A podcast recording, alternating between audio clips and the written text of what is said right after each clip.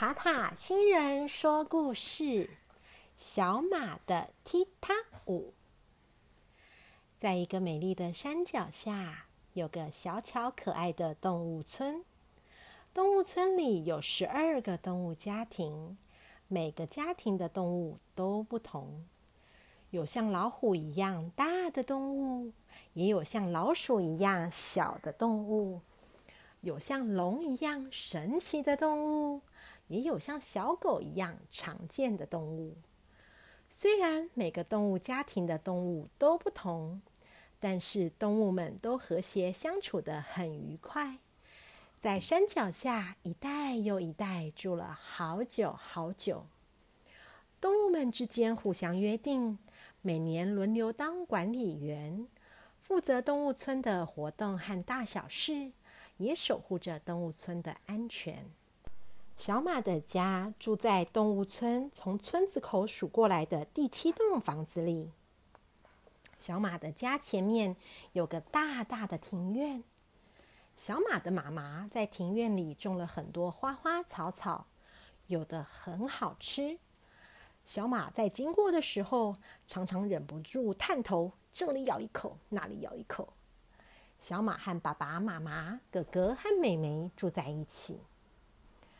小动物足球队的比赛前阵子结束了，之前啊很密集的足球队训练也暂时休息了，在球场上奔跑的很开心，练习后跟大家聊天、吃点心、玩耍，日子过得很充实的小马，少了足球队的练习和比赛，觉得心里怪怪的、空空的、懒洋洋的。好像做什么事情都提不起劲。但是啊，这样的情况没有持续很久。小马很快的找到了新的好玩的事情。大家发现，哎，最近放学后，小马常常一溜烟就不见了。有的动物小朋友在傍晚的时候会看到小马满头是汗的走出校门。有的时候他会咧着马嘴，笑得很开心；有的时候他歪着头，好像在想些什么。小马到底去了哪里呢？哼哼，小马有一个新的秘密基地。小马新的秘密基地呀，原来是学校的舞蹈教室。舞蹈教室在学校的操场后面的大礼堂的后面，是一间小平房。虽然这间教室旧旧的，可是有很多很多的窗户，还有一整面墙的大镜子，整个教室充满了阳光，非常的明亮。小马最近迷上了踢踏舞，可是啊，他不好意思让其他的动物小朋友们知道他的新活动，因为啊，和在足球场上风光的奔跑的样子一点都不一样。小马它跳起舞来呢，嗯，还蛮别扭的。小马它跳起舞来，事实上四只脚常常不听使唤，要不是左脚踩到右脚，要不就是容易打结，有的时候连尾巴都一起搅和进来，和四只脚好像要打架一样的揪在一起，真是有点伤脑筋。可是啊，小马还是喜欢踢踏舞。所以常常一个人在大镜子前面练习，跳成功了很开心。四只脚不听使唤的时候，就只好停一停，休息一下。常常一练舞就练得忘了时间，满头大汗。一二三四，滴滴答答，滴滴答答。有一天，小马在练舞的时候，舞蹈教室的门呀一声的被打开了。先是冒出了一根胡须，然后探出了一颗咧嘴笑的大头，原来是小龙啊！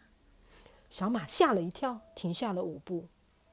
没事没事，你当我不在这里，继续跳吧。小龙动作敏捷的飞到了舞蹈教室的后排的椅子上，悠悠哉哉的对着大镜子里的小马笑着说：“小马拿他没办法，就只好继续练起舞来。”练舞休息的时候，有一搭没一搭的和小龙聊天。很快的，太阳就快下山了。隔天下午，一二三四，滴滴答答，滴滴答答，五六七八，滴滴答答，滴滴答答。小马正在练新舞步的时候，咿呀一声，门又打开了。这一次探出了两颗头，嘿嘿。小龙带着小蛇，熟门熟路的坐到了舞蹈教室后排的椅子上。小马在镜子前面练舞，小龙和小蛇开心的低着声聊天。小蛇呢，还左摇右摆的跟着小马练习打拍子。小马如果哪里没跳好，他们总是好像刚好没看到的继续聊天。小马如果哪个动作练得特别好，小蛇和小龙就会拍手。小马开始觉得，嗯，有朋友在舞蹈教室也没有什么好不好意思的呀。再隔一天下午，小马跳到一半，咿呀一声的，舞蹈教室的门又被打开了。这一次，除了两颗头，还探出了一对长长的、毛茸茸的耳朵。小兔跟着小龙和小蛇，咚咚咚的往舞蹈教室后排的椅子跳。小马好气又好笑，这样子哪里还算是秘密基地呀？小兔一开始跟着小龙和小蛇聊天，也跟着他们左摇右摆的帮小马打拍子。后来呀，越看越好玩，小兔忍不住跳了下来，跟着小马一起跳起舞来。一二三四，滴滴答答，滴滴答答，五六七八，滴滴答答，滴滴答答，转个圈圈，滴滴答答，滴滴答答，拍拍手呀，滴滴答答，滴滴答答。越跳越过瘾。这个下午，充满阳光的舞蹈教室里也充满了笑声。小老鼠、小虎、小牛，每一天每一天，舞蹈教室来探班的动物小朋友们越来越多，而大镜子前面跟着小马舞步起舞的动物小朋友们也越来越多。一。二三四，滴滴答答，滴滴答答，五六七八，滴滴答答，滴滴答答，转个圈圈，滴滴答答，滴滴答答，拍拍手呀，滴滴答答，滴滴答答。小马的秘密练舞基地变成了大家一起跳踢踏舞的地方了。经过了那么多的练习，小马现在已经跳得很熟练，也很少四只脚打结了。还和后来加入的动物小朋友们编起了舞，他们每天都跳得很开心哦。小朋友们猜一猜，动物村的夏日祭典上，今年会有什么样的新节目呢？小朋友们，塔塔新人说故事，小马的踢踏舞故事说完了，希望小朋友们都喜欢。